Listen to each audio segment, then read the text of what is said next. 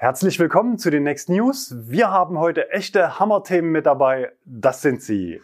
Zulassungszahlen, Rabattschlacht bei Tesla, VW senkt Einstiegspreis für den ID3, neuer Hyundai Kona, fallende THG-Quote, Strompreisbremse an öffentlichen Ladesäulen, mehr Fortschrittwagen oder lieber nicht, R-Königschau und Neues von Nextmove. Unsere News haben wie immer Kapitelsprungmarken, die ihr natürlich gerne nutzen könnt. Ich wüsste aber nicht, welches Thema ich heute weglassen sollte. Verpasst auf keinen Fall das Kapitel zur Strompreisbremse an Ladesäulen. Die Inhalte sind brisant und wenig erfreulich. Zulassungszahlen. Im Februar wurden in Deutschland 206.210 Pkw neu zugelassen und damit 3% mehr als im Vergleichsmonat 2022. In einem insgesamt stagnierenden Markt für Neuwagen verzeichnen reine E-Autos das stärkste Wachstum mit einem Plus von 15 Prozent, also weiterhin keine Spur von Einbruch oder Marktcrash bei reinen E-Autos. Warum diese These komplett abwegig ist, war übrigens letzte Woche Thema hier in den News. E-Autos kommen so auf einen Marktanteil von 16 Prozent und sind damit nur leicht unter dem Gesamtjahresdurchschnitt von 2022, der bei 18 Prozent lag. Plug-in-Hybride kommen nur noch auf 6% Marktanteil. Und wir gratulieren 32.475 Besitzern, die im Februar ein neues E-Auto in Empfang genommen haben. Wir wünschen gute Fahrt und viel Spaß mit eurem Fahrzeug. Schauen wir auf die Einzelzulassungen. Jedes fünfte neue E-Auto war ein Tesla Model Y. 6.442 wurden ausgeliefert, davon 90% mit Allrad und großem Akku, also eher teure Varianten. Das ist nicht nur unter den E-Autos eine beachtliche Zahl, sondern auch im gesamten Markt. Denn in Deutschland kommt das Model Y aktuell auf 3% Marktanteil in den Zulassungen. Damit landet es auf Platz 2 hinter dem deutschen Lieblingsauto, dem VW Golf. Der hat es auf 7655 Fahrzeuge und damit 4% Marktanteil gebracht. Den VW T-Rock und den Tiguan hat das Model Y aber bereits hinter sich gelassen. Achtung, These, Bereits im März könnte das Model Y den Golf überholen und ab dann für einen langen Zeitraum zum meistverkauften Auto in Deutschland werden. Denn die Model Y-Produktion in Grünheide nimmt gerade erst Fahrt auf. Im Juni 2022 produzierte man 1000 Fahrzeuge pro Woche, Anfang Oktober dann 2000, im Dezember 3000 und Ende Februar stieg die Wochenproduktion auf 4000 Autos. Ende Juni sollen es dann 5000 pro Woche sein, was im Gesamtjahr für eine Viertelmillion Fahrzeuge reichen würde. In der aktuellen Ausbaustufe ist sogar eine halbe Million Fahrzeuge im Jahr geplant. Und was diese Zahlen für Käufer von Tesla, aber auch von anderen Marken bedeuten, Dazu kommen wir gleich noch. Zurück aber zu den E-Auto-Charts im Februar. Das Model Y wurde dreimal so oft zugelassen wie Platz 2 VW ID4 und 5 zusammen mit 2099 Einheiten. Platz 3 geht an den ID3 und der Audi Q8 e-tron auf Platz 4. Dahinter auf 5 das Tesla Model 3. Die Model 3 kommen ja komplett per Schiff aus Shanghai und daher erwarten wir nach schwachen Monaten für März hier wieder eine Steigerung. Auch interessant, während beim Model Y 90% Allrad und großer Akku dabei sind, sind es beim Model 3 92% mit Heckantrieb und kleinem Akku, also genau andersrum. Die anderen Modelle in den Top 10 verdauen noch die Jahresendrallye. Der Vorlauf an Fahrzeugen war komplett leer. Aktuell bekommen wir immer noch Post von Zuschauern, die auf ihre bereits im Dezember zugelassenen Neuwagen warten. Besonders betroffen von diesem Effekt der vorgezogenen Zulassung ist weiterhin der Opel Corsa E, der es noch nicht wieder in die Top 20 geschafft hat. Was fällt noch auf? Aufgrund der Schwäche der anderen kann sich Mercedes immer noch mit EQA und EQB in den Top 20 halten. Der MG4 kommt mit 776 Fahrzeugen auf Platz 14. Das Auto sieht man nun häufiger im Straßenbild und an Ladestationen. Der Volvo XC40 ist ein seltener Gast in den Top 20. Der Hyundai Ioniq 6 steigt mit 581 Autos auf Platz 19 ein, vermutlich überwiegend Händler Erstausstattung. Wenn ihr euch das Auto mal live ansehen wollt, dann ruft doch einfach beim nächstgelegenen Hyundai-Händler an und fragt, ob er schon einen auf dem Hof hat. Und wir werfen noch einen Blick auf die, sagen wir mal, exotischen Modelle am Ende des Rankings. iWays im Januar noch fünf Autos, im Februar war keins dabei. Great Wall Motors mit zehn Autos, davon fünf Ora Funky Cat. Lucid mit drei. BYD mit sieben, davon vier Atto 3 und drei sonstige. Und NIO mit 13. Das klingt jetzt noch nicht so richtig nach Erfolg, wobei vermutlich die meisten der genannten Modelle nicht oder nur teilweise für Endkunden lieferbar sind. Das heißt, die geringen Zahlen nur einzelne Vorführwagen darstellen. Letzte Woche hatten wir über den Fahrzeugbestand berichtet. Hier gab es noch eine kleine falsche Zahl, die wir heute korrigieren wollen. Zum 1.1. lag der Anteil von E-Autos im deutschen Pkw-Bestand nämlich bei 2,08 Prozent. Rabattschlacht bei Tesla. Das erste Quartal des Jahres neigt sich so langsam dem Ende entgegen, zumindest wenn man diesen Monat noch Autos auf die Straße bringen will. Was die Preisentwicklung angeht, zeichnet sich immer mehr eine Zweiteilung im Markt auf, nämlich Tesla und der Rest. Und wir glauben, dass es in den nächsten Wochen noch turbulenter werden könnte. Viele etablierte Hersteller ruhen sich auf erfolgreichen 2022er Zahlen aus, haben noch volle Auftragsbücher, entsprechend lange Lieferzeiten und konnten zuletzt sogar die Preise erhöhen. Wir hatten berichtet. Tesla hatte am 13. Januar ein deutliches Zeichen gesetzt und die Konfiguratorpreise in Deutschland je nach Modell um bis zu 9.100 Euro gesenkt. Sowohl Model Y als auch Model 3 rutschten damit wieder unterhalb des Schwellenwertes für den maximalen staatlichen Umweltbonus von 4.500 Euro. Und Tesla baut einfach verdammt viele Autos und viele Neuwagenabholer berichten über gut gefüllte Auslieferungszentren. Das kann natürlich heißen, dass Tesla gut verkauft und aktuell viele Leute ihre Neuwagen abholen. Im Februar brachte es Tesla, wie eben gesehen, auf 24 Prozent Marktanteil mit seinen Autos in Deutschland. Oder es kann heißen, dass Tesla mehr Autos baut, als die Kunden beim aktuellen Preisniveau nachfragen. Gründe für die Zurückhaltung könnten die abgeschafften Ultraschallsensoren und das für in Kürze versprochene und immer noch ausstehende Update sein. Außerdem geistern immer wieder Fotos von verhüllten Prototypen durch die sozialen Medien und es pfeifen die Spatzen von den Dächern, dass bald ein größeres Hardware-Upgrade beim Model 3 und Y ansteht. Bekannt ist bereits, dass Bestandsfahrzeuge nicht auf Hardware 4.0 aufgerüstet werden können. Und wir sagen es immer wieder, Vollauslastung und Skaleneffekte in der Produktion sind für Tesla wichtiger als stabile Preise. Bereits in den vergangenen Wochen gab es daher Rabatte auf kurzfristig verfügbarem Neuwagen, meist aber nur wenige hundert Euro und nur auf Allradmodelle, die dann gerne als Vorführwagen betitelt wurden. Am letzten Wochenende hat Tesla dann reagiert und die Preise erneut über Rabatte massiv gesenkt. Und es heißt wieder, alles muss raus. Zusätzliche Rabatte von 2000 bis 4000 Euro. Diesmal waren auch die preislich attraktiven Basismodelle mit Heckantrieb beim Model 3 und Y nochmals reduziert. Für Fahrzeuge ohne Mehrausstattung gab es keine Rabatte, aber schon ein aufpreispflichtiges Extra wie Farbe oder Felgen reichte aus, um knapp 3000 Euro Nachlass zu bekommen. Solche Autos sind dann mit Rabatt günstiger als ein nacktes Modell ohne Zusatzausstattung. Zu Wochenbeginn waren aber die rabattierten Basismodelle, zumindest beim Model Y, weitgehend abverkauft und es wurden nur noch rabattierte Allradfahrzeuge angeboten. Preisänderung für Neuwagen im Stundentakt, das ist fast schon so wie an Tankstellen für Benzin und Diesel und es kann und wird aus unserer Sicht nicht spurlos an den anderen Herstellern vorbeigehen. Noch sind eben die Auftragsbücher voll und die Wartezeiten lang, aber irgendwann kommt der Punkt, an dem Kunden stornieren und einen sofort verfügbaren Tesla kaufen, wenn der Preis stimmt. Vielleicht erleben wir schon im aktuellen Monat März einen Tesla-Marktanteil von 30 bis 40 Prozent bei E-Autos. Spätestens dann müssten bei den Wettbewerbern die Alarmglocken schrillen und vermutlich dürfte das sogar jenen Medien auffallen, die zum Jahreswechsel noch den Abgesang auf die Elektromobilität eingestimmt hatten. Deutschland ist für alle Hersteller inklusive Tesla der wichtigste Markt in Europa. Ich erinnere nochmal an die Zahlen. Im Dezember wurden alleine in Deutschland mehr E-Autos zugelassen als im Januar in der gesamten EU zusammen. Im wichtigen Heimatmarkt USA ging es diese Woche auch für die Topmodelle S und X nach unten. Hier hat Tesla die Preise um 5.000 bis 10.000 Dollar gesenkt. Auch hier würde mich eine Preissenkung in Deutschland nicht überraschen. Fraglich ist nur, ob kurzfristig oder erst im April. Und was heißt das jetzt für Kaufinteressenten? Wer aktuell ein Auto braucht, der sollte bei diesen Rabatten zuschlagen, wohl wissend, dass die Hardware bald zum alten Eisen gehören könnte. Wer bei Tesla ohne Rabatt kauft, der sollte sich im Klaren darüber sein, dass jederzeit die Preise sinken können, was natürlich auch einen Einfluss auf den Wiederverkaufswert des eigenen Autos hat. Der letzte Monat eines Quartals ist bei Tesla augenscheinlich immer gut für eine Rabattaktion. Aber diese Preispolitik ist riskant. Stichwort Praktikereffekt. Kunden lernen aus wiederholten Rabattaktionen und wollen dann vielleicht nicht mehr zum Listenpreis kaufen.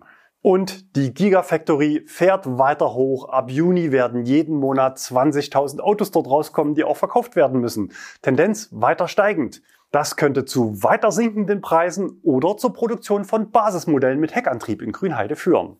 Gut möglich, dass Tesla dann nochmal die Preise senkt oder aber Basismodelle mit Heckantrieb in Grünheide produziert. So oder so werden die Preise aber Einfluss auf die Wettbewerber haben, auch wenn die das heute noch nicht wahrhaben wollen. VW senkt Einstiegspreis für den ID3.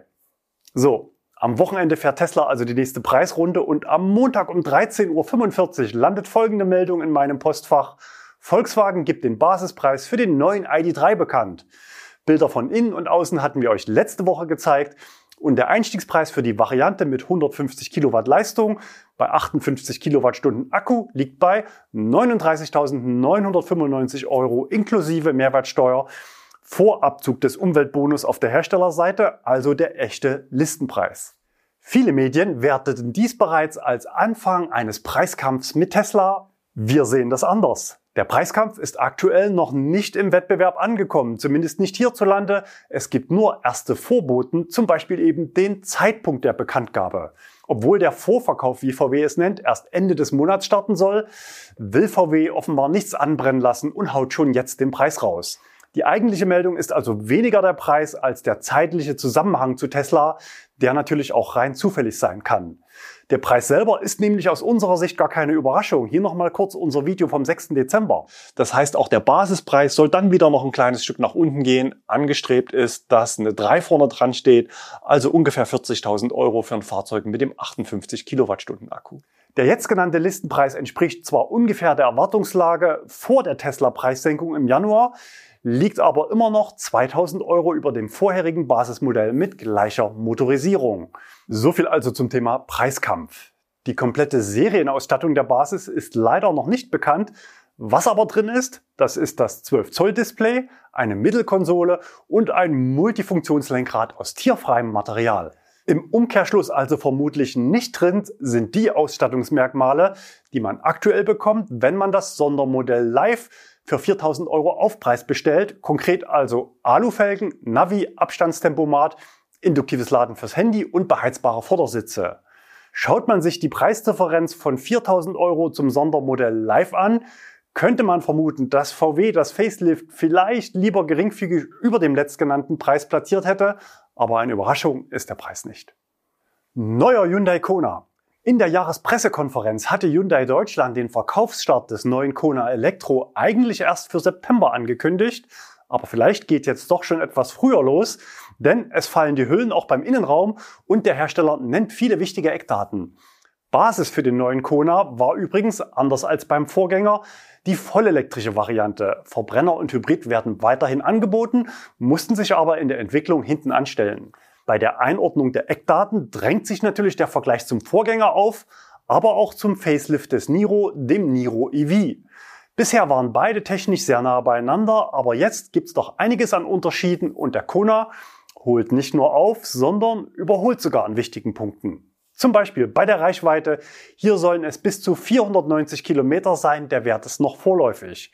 Erreicht wird dies unter anderem durch einen leicht verbesserten CW-Wert von 0,27 sowie etwas mehr nutzbare Batteriekapazität.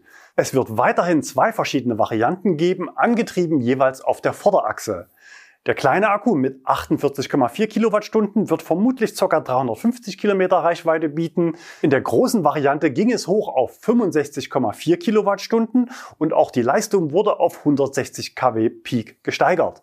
Die Länge des Fahrzeuges wuchs um 17,5 cm auf 4,36 Meter das verschafft dem Facelift nicht nur mehr Platzangebot auf der Rücksitzbank, sondern ein Plus von 40 Prozent mehr Kofferraumvolumen auf 466 Liter und damit fast identisch zum Niro EV. Der überschaubare Kofferraum des aktuellen Kona war für viele potenzielle Käufer bisher ein KU-Kriterium. Am Schnelllader vollbringt der Kona weiterhin keine Wunder, aber auch hier gab es eine Verkürzung der Ladezeit auf 80 Prozent auf 41 Minuten. Wie der Niro EV kommt auch der Kona mit intelligenter Vorkonditionierung für den Akku für verbesserte Ladezeiten, vor allem im Winter. Und das können aktuell nicht alle Wettbewerber im Segment. Anders als in einer früheren Pressemitteilung werden die 19 Zoll Räder wohl nur optional sein. Serie bleibt 17 Zoll. Vermutlich ein Alleinstellungsmerkmal ist die beheizbare Ladeklappe. Die Platzierung des Ladeanschlusses an der Front führt sonst bei solchen Fahrzeugen im Winter gerne mal zu einer vereisten Ladeklappe. Auch der Innenraum wurde komplett überarbeitet, moderner, luftiger und im Design deutlich näher an den größeren Modellen Ioniq 5 und 6 als am Vorgängermodell. In den vergangenen beiden Jahren landete Hyundai mit dem Kona in Deutschland jeweils auf Platz 6 und damit ist das Modell zumindest bei den Zahlen das wichtigste Elektromodell der Marke. In unserer kleinen Übersicht im Vergleich der drei Modelle sind zwar noch einige Fragezeichen, aber meine Vermutung ist, dass auch beim Thema Anhängerkupplung und bei der Verdopplung der Wartungsintervalle die Lücke zum Niro geschlossen wird und das Kona Facelift damit zur familientauglichen eierlegenden Wollmilchsau werden kann. Wir sind gespannt auf die Preise. Das ist nämlich meistens die letzte Info, die bei neuen Autos kommt. Fallende THG-Quote. Treibhausgasminderungsquote ist das Wort, was sich dahinter verbirgt. Unternehmen der Mineralölindustrie müssen bei der Abgabe von Kraftstoffen definierte CO2-Minderungen erfüllen. Dies kann seit letztem Jahr unter anderem durch eine Kompensation über geladene Kilowattstunden von E-Autos erfolgen. Im Markt gibt es eine Vielzahl von Anbietern, die diesen Handel als Service für Endkunden anbieten und quasi als Großhändler auftreten. Letztes Jahr waren Ausschüttungen im Bereich von 350 bis 400 Euro pro Fahrzeug möglich. Dieses Jahr werden deutlich geringere Prämien ausgezahlt, weil sich die Berechnungsgrundlage und das Marktgeschehen im Vergleich zum Vorjahr geändert haben. In den letzten Tagen haben viele Anbieter ihre Vergütung noch einmal deutlich reduziert. Oft werden aktuell nur noch 200 Euro angeboten. Laut Infos aus der Branche gibt es gleich mehrere Gründe dafür. Zum Beispiel ein Überangebot an verfügbaren Quoten, sinkende Absatzmengen an Kraftstoffen, vor allem im Bereich Transport und Logistik und damit weniger Kompensationsbedarf. Aber auch günstige Angebote von Biokraftstoffen aus Nachbarländern. Stand heute gibt es bei einer Vermarktung über Nextmove aber immer noch 285 Euro, also genau den Betrag, mit dem wir ins Jahr gestartet sind. Antragsberechtigt ist der im Schein eingetragene Halter des Fahrzeuges. Pro Halter können bei uns bis zu fünf zugelassene Fahrzeuge beantragt werden.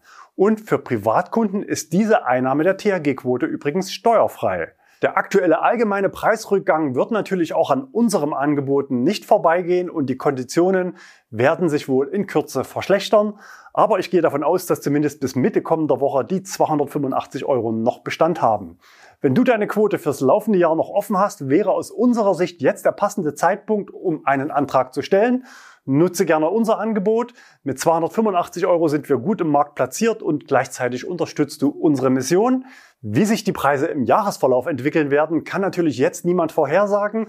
Aber auch wir bei Nextmove haben uns entschlossen, nicht länger zu warten und die komplette Quote für unsere Flotte jetzt eingereicht und ich privat natürlich auch. Strompreisbremse an öffentlichen Ladestationen. Letzte Woche hatten wir über die Strompreisbremse für heimische Ladestationen gesprochen. Dort gilt sie nämlich auch für den Strom, der im Auto landet und auch dann, wenn das Auto neu angeschafft ist und damit der Verbrauch deutlich oberhalb der 80% Referenz aus dem Jahr 2021 liegt. Natürlich muss der hinterlegte Verbrauch und die Abschlagszahlung entsprechend angepasst werden.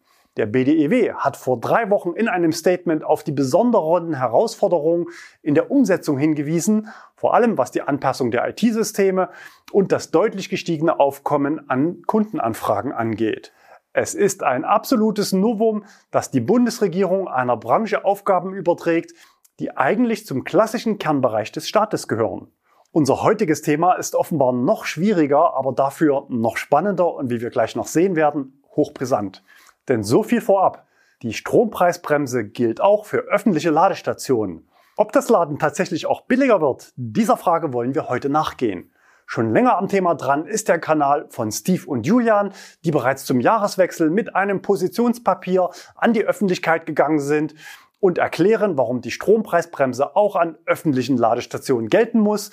Auf insgesamt zehn Seiten geben sie einen rechtlichen Abriss über die Preisabgabenverordnung dahingehend, dass Strom an Ladesäulen keine Dienstleistung ist, sondern Strom, der in Kilowattstunden abzurechnen ist. Zu klären war auch der Begriff des Letztverbrauchers. Hier sind die Betreiber von Ladesäulen nämlich ähnlich wie private Haushalte, denn die Ladesäule gilt als Letztverbraucher.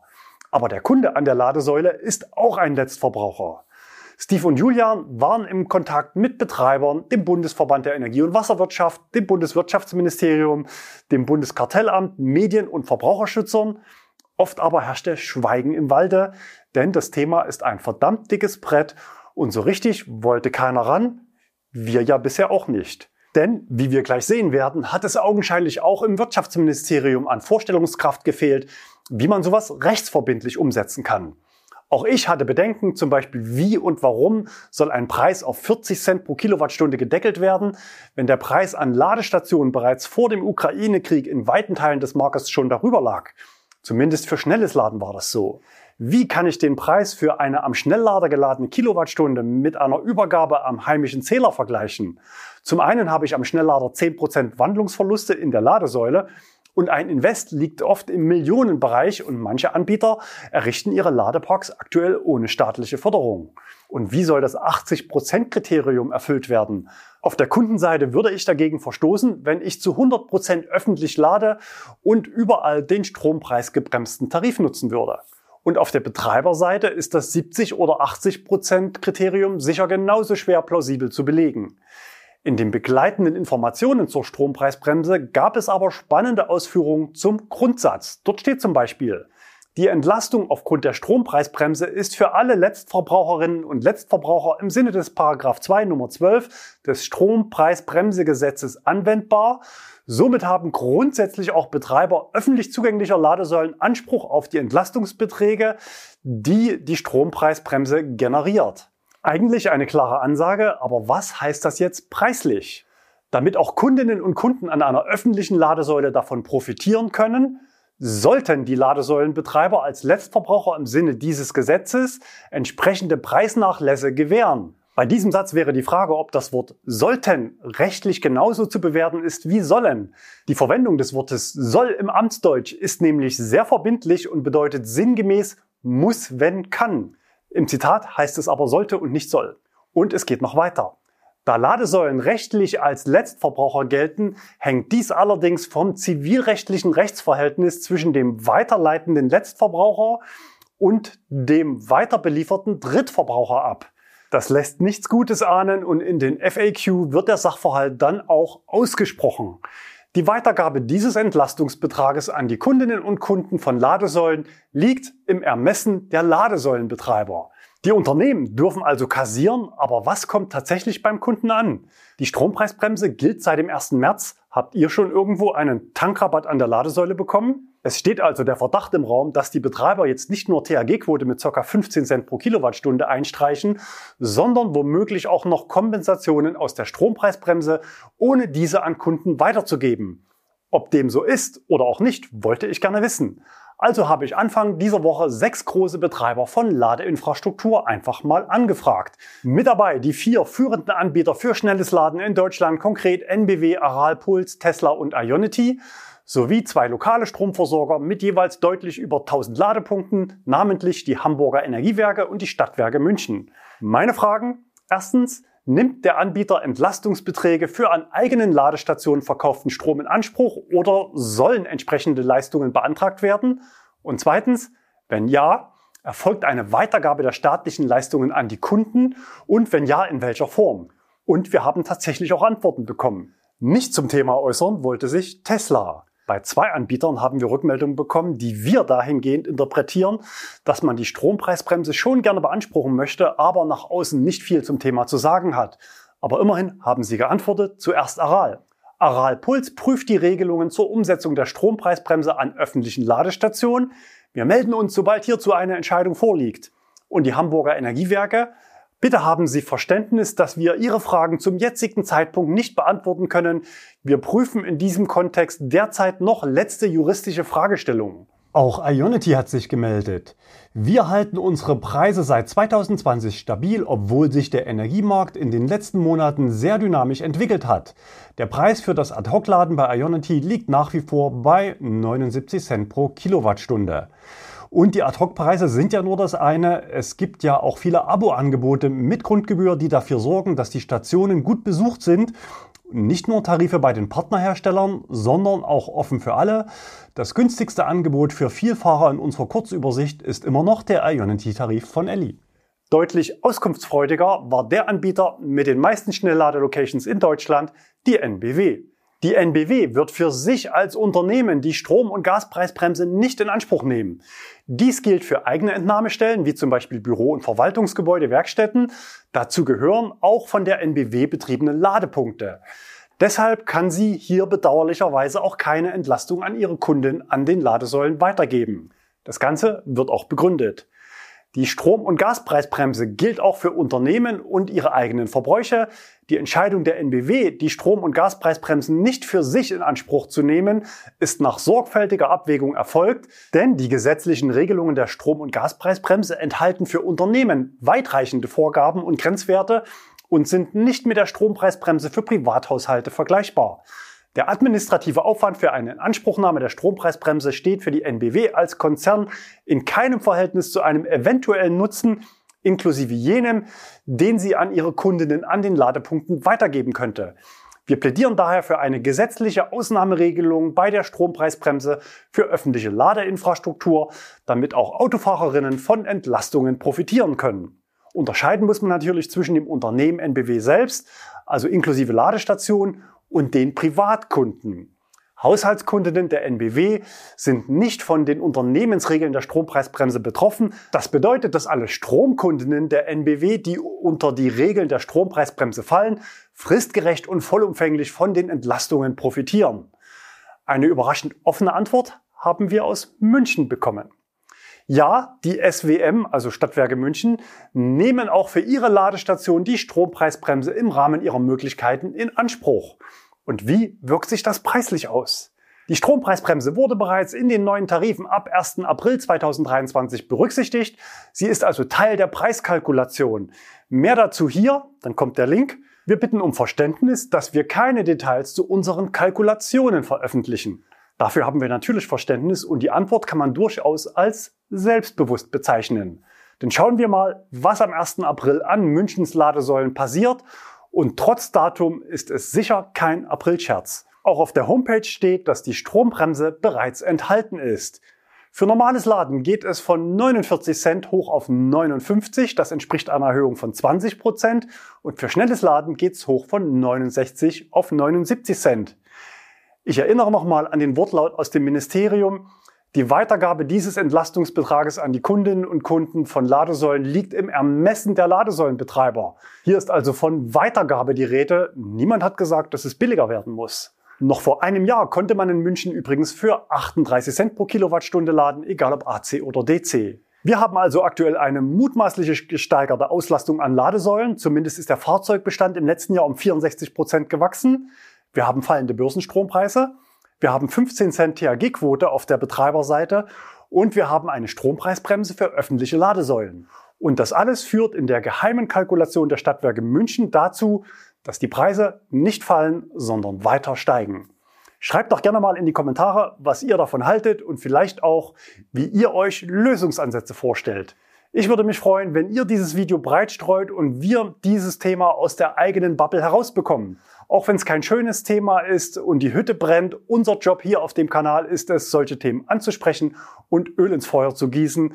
Denn es braucht eine breite öffentliche Aufmerksamkeit, damit die Strombremse auch tatsächlich bei Elektroautofahrern greift.